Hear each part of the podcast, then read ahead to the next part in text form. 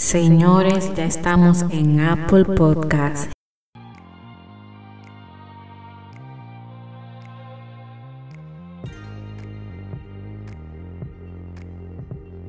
Señores, ya ustedes saben, estamos en iTunes, en Apple Podcast, nos pueden um, encontrar por ahí.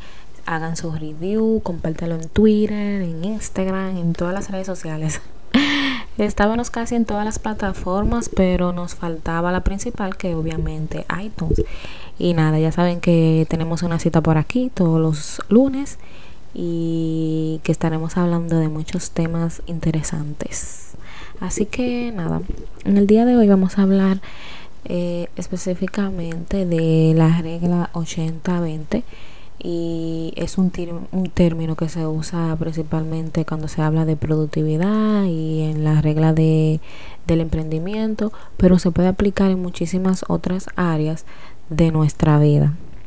Para tener éxito en los negocios, ustedes saben que se necesita una serie de habilidades que todos emprendedores pueden ir desarrollando con el tiempo porque todo es la práctica pero principalmente una de las eh, habilidades que uno debe desarrollar es la productividad.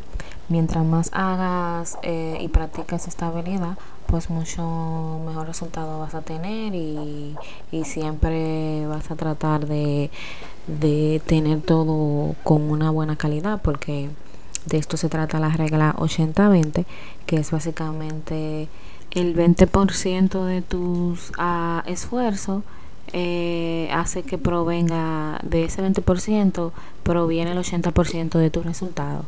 Y principalmente esta regla del 80-20 eh, fue originalmente conocida eh, como el principio de Pareto. Es una fórmula matemática que fue creada en el 1906 por un economista italiano llamado Vilfredo Pareto. Este la creó con el propósito de describir la distribución de desigualdad de riqueza de su país, o sea, de Italia, observando que el 80% de los terrenos de Italia eran propiedad del 20% de la población. Con el tiempo se dieron cuenta que lo mismo ocurría en otros países y que esta fórmula aplicaba en muchas otras áreas de nuestras vidas. Entonces, puede parecer increíble que el 80% de los resultados provienen del 20% de nuestros esfuerzos, pues mientras más constantes seamos en nuestras acciones y esfuerzos, eh, mayores serán nuestros resultados.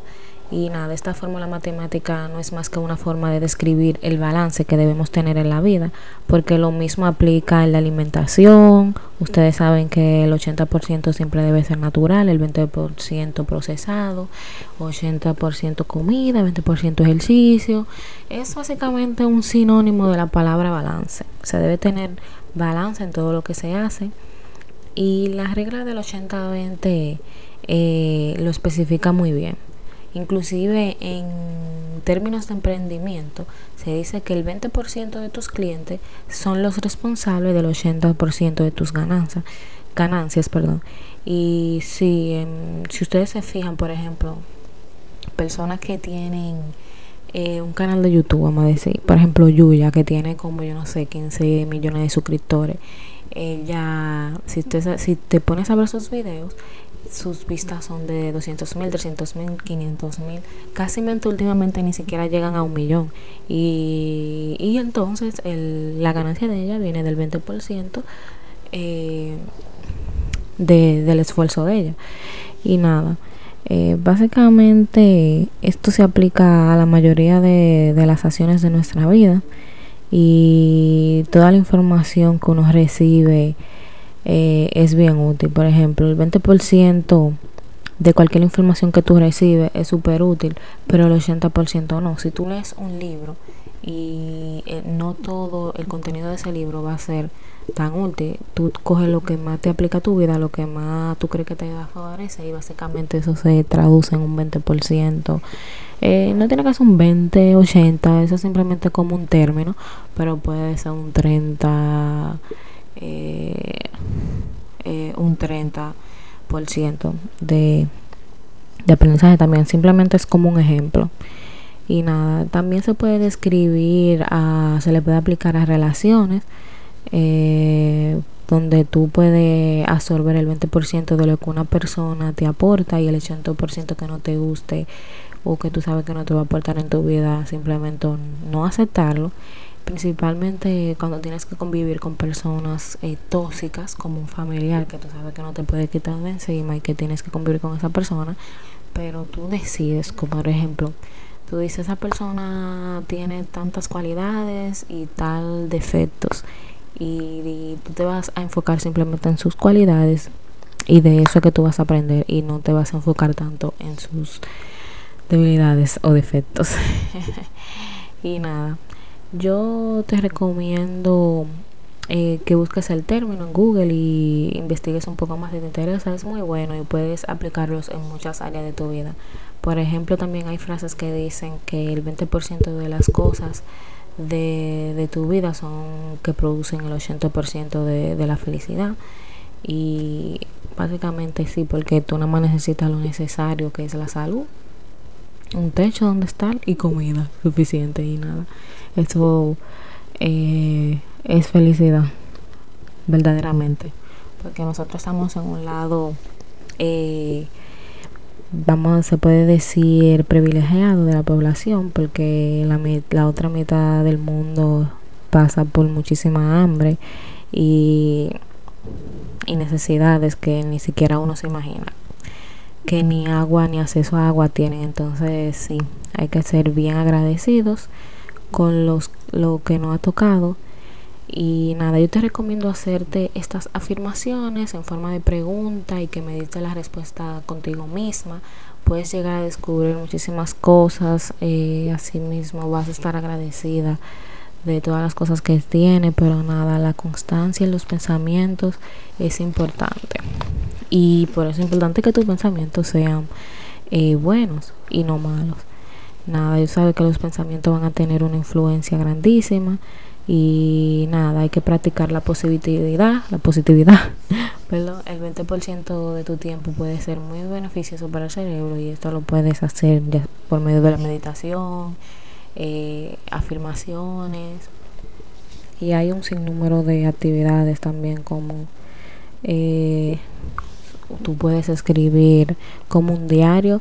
El escribir un diario tiene muchísima, muchísimos beneficios. Ese es otro tema para otro podcast otro episodio pero el escribir un diario aunque antes uno lo hacía como algo de mantener un secreto y era algo que uno hacía tu niño, en realidad tiene muchísimos beneficios porque te ayuda como a descubrir tus sentimientos, a, a saber, a, a, tener una conversación contigo misma de cómo te sientes y lo que piensas y en verdad ayuda muchísimo.